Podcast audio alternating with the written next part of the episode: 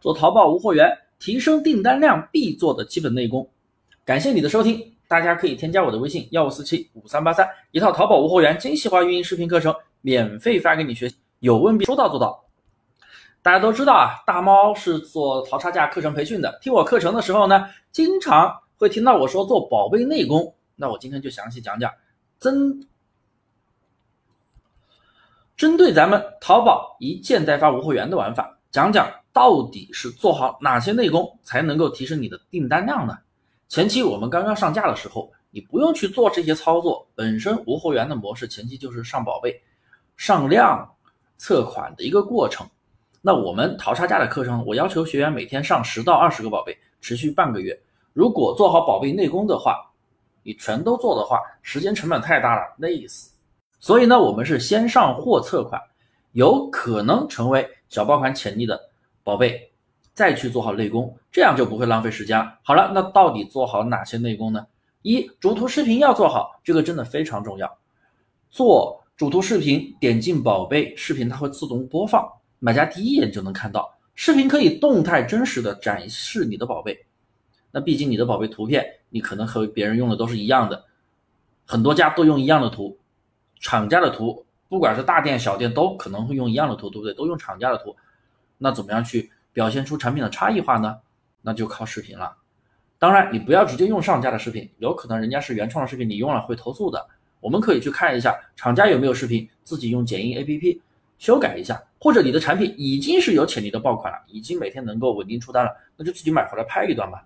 你不知道怎么拍，非常简单，去看这个宝贝销量最高的那家店，人家是怎么拍的，人家的视频是。怎么样的一个流程展示的什么东西，你模仿就好了嘛，对不对？只要你是原创的，先不谈内容怎么样，都会有流量推送。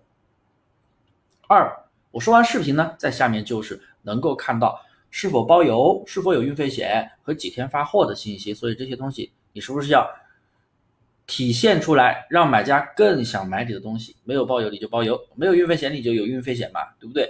那如果小爆款。你能够二十四小时内发货，你千万不要写七天，不要写十五天，这严重影响转化率。有些朋友为了偷懒，又怕被投诉，未按约定时间发货，故意把那个发货时间设置的非常的长，三十天、四十五天。你知道这个会严重影响转化率吗？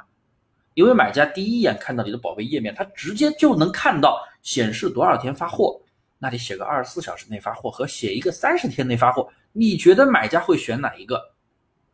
三，那下一步就是买家秀了。部分类目它有杨桃买家秀，很多人都不知道吧？当你有四条带图片的评价的时候，你加精，你在那个杨桃买家秀模块里边加精，它会自动的透出买家秀这个模块，下面就全部都是图片，这个能大大提升转化率啊！很多朋友忽略这个细节。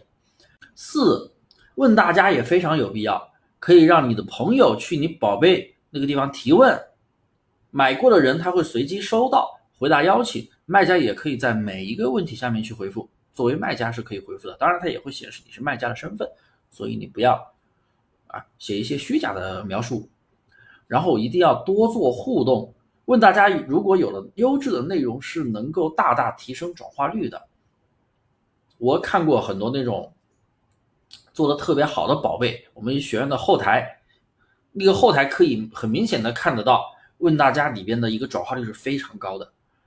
五，如果你后期能够自己拍图，你都可以把详情图、把宝贝优点展示的更加透彻。但前期都是无货源一件代发的形式，用厂家的图，那你做好简单差异化就行了。但是要记住，无货源不可能做一辈子。你想要放大利润，你想要赚更多的钱，那肯定是后期要朝着有供应链的方向去走。比如你在幺六八八经常和厂家合作的比较熟了，你完全可以自己发货后面。你有稳定的单量，比如你每天能出十单，哎，那我可以先进个五十件，先进个一百件回来，基本上一个多星期就可以消耗完了。而且你在发货的时候，可以把你的宝贝包装、宝贝送一些小礼物来提升你的售后服务质量，这对你的店铺发展是非常非常有特别大的良性帮助的。好了，对于无货源的模式来说啊，宝贝的内功啊，基本上就是这些，你前期。啥也没有，你出了单，完全是因为你的产品选的非常的好。但如果后面流量越来越多的情况下，你不做好这些内功，你如何去承接这些流量呢？是不是？那买家一进来看到光秃秃的啥也没有，对不对？好了，那今天的课程呢讲的非常的多，大家有问题一定要添加我的微信幺五四七五三八三，随时来找我提问，有问必答，说到做到，还有一套免费的视频课程发给你学习。